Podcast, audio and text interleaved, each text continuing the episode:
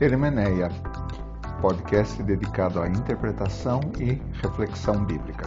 Eu sou José Roberto Cardoso, biblista. Vou começar lendo o Evangelho de Marcos, no versículo 2 em diante e alguns trechos. Conforme está escrito na profecia de Isaías: Eis aí envio diante da tua face o meu mensageiro, o meu anjo, o qual preparará o teu caminho. Voz do que clama no deserto, preparai o caminho do Senhor, endireitai as suas veredas. Apareceu João Batista no deserto, pregando o batismo de arrependimento para a remissão de pecados. Saíam a ter com ele toda a província da Judéia e todos os habitantes de Jerusalém, e confessando os seus pecados, eram batizados por ele no Rio Jordão. As vestes de João eram feitas de pelos de camelo ele trazia um cinto de couro e se alimentava de gafanhotos. Segundo a pregação de João, ele diz o seguinte: Após mim vem aquele que é mais poderoso do que eu.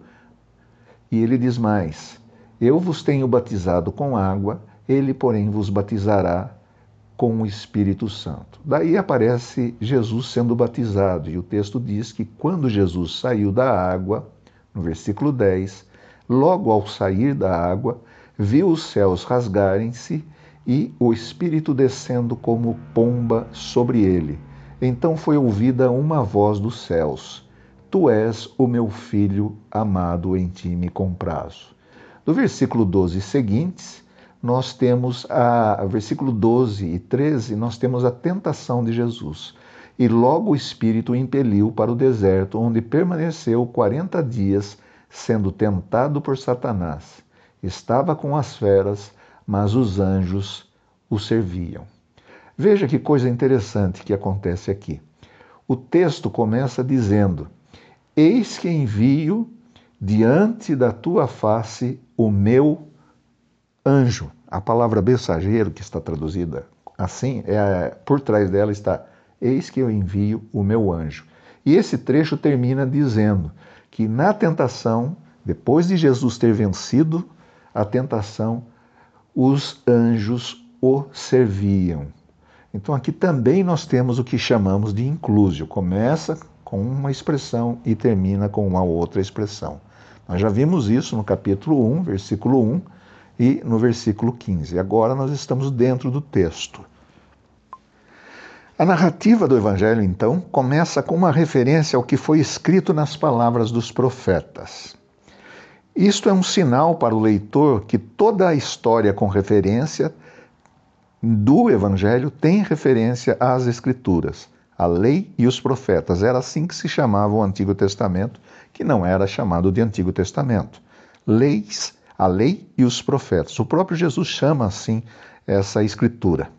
O relato do escritor do Evangelho sobre a história de Jesus Cristo, o Messias, depende da tipologia e do cumprimento. Imagine o escritor do Evangelho pintando uma imagem de Jesus em uma tela em branco. Não há catecismo, não há confissão de fé, não há credos, não há dogmas. Não há bispos ou seminários. Tudo é novo. O que os cristãos devem acreditar sobre Jesus seu relacionamento com Deus e sua missão, ou seja, o relacionamento de Jesus com Deus e qual é a sua missão? O escritor do Evangelho usa as palavras e as imagens do Antigo Testamento que são familiares a seus ouvintes. Os seus ouvintes sabem do que ele está falando. O título Cristo é uma imagem do Antigo Testamento, é um tipo também, e é uma expressão do Antigo Testamento, que descreve Jesus como o rei ungido, escolhido por Deus para salvar e liderar o povo de Deus. Messias tem a ver com o rei.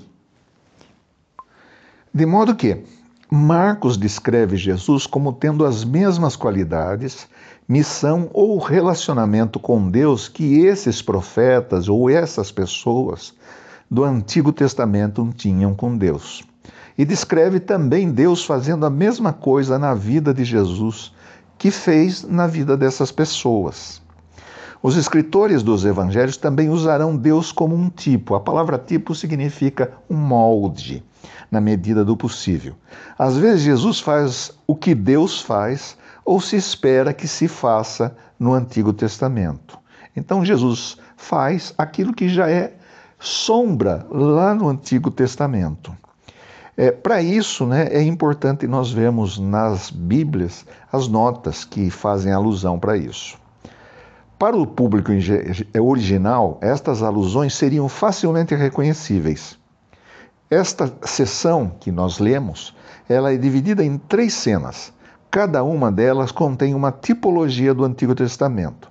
Cada uma das três cenas menciona o Espírito Santo. O Espírito Santo, então, aparece três vezes aqui.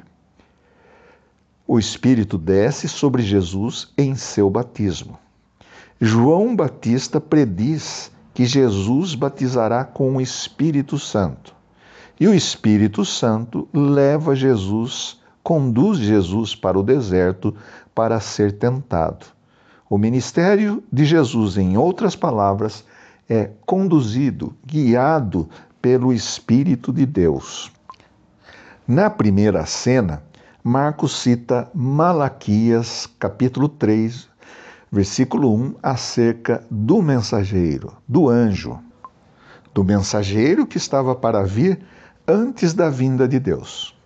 Mais tarde, em Malaquias capítulo 4, versículo 5, esse mensageiro é identificado com Elias. Há uma alusão a Elias. Em Marcos, esse mensageiro é João Batista, que mais tarde, nesta mesma cena, está vestido com pele de camelo e como Elias se vestia. Nós podemos ver isso em 2 Reis, capítulo 1, versículo 18. Marcos quer que vejamos João Batista como um tipo de Elias, de quem se espera que volte para preparar a vinda de Deus. Havia essa crença de que Elias haveria de voltar para preparar o caminho de Deus. João Batista preenche esses requisitos. Parte da citação de Marcos também é do profeta Isaías, a quem Marcos acredita a citação completa. Ele diz, é, Marcos diz, palavras do profeta Isaías, mas é, na verdade, uma mistura de, Mar, é, de Isaías com Malaquias. As palavras de Isaías são tiradas do capítulo 40, que promete um retorno do exílio. Inicialmente, o texto é contextualizado no exílio. Deus vai tirar o povo do exílio. Isso já aconteceu, mas há de acontecer de novo, agora de uma nova forma, de uma nova, de uma forma muito mais completa. O que o autor quer fazer com isso? Ele quer dizer que com Jesus e, na verdade, com a palavra de João Batista, há de se começar um novo êxodo, uma nova libertação, ou melhor ainda, um novo povo, a reunião do povo. Marcos quer que o leitor e a leitora entendam que se trata de um novo êxodo.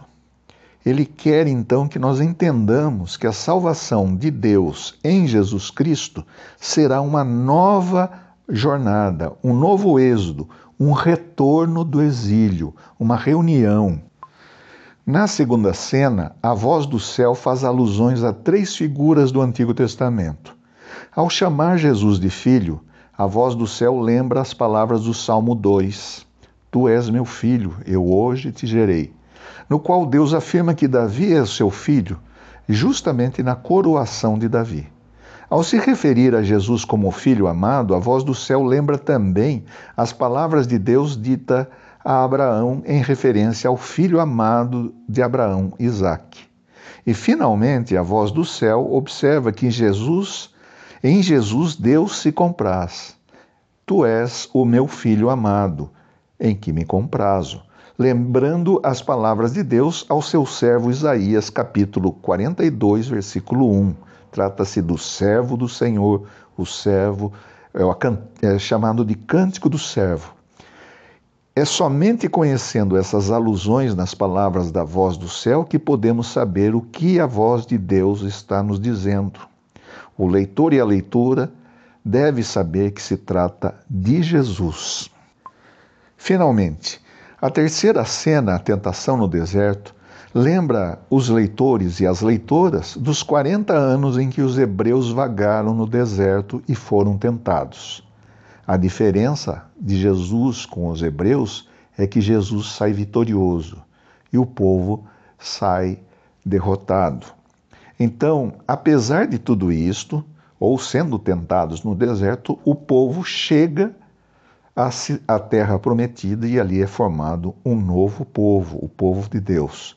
Também nos lembra dos 40 dias de Elias no deserto, uma época em que ele foi ministrado por anjos. 1 Reis 19, 5 a 8. Isso é bastante interessante. Ou seja, Jesus também tem um lance, tem um eco da vida de Elias. Obrigado por sua atenção.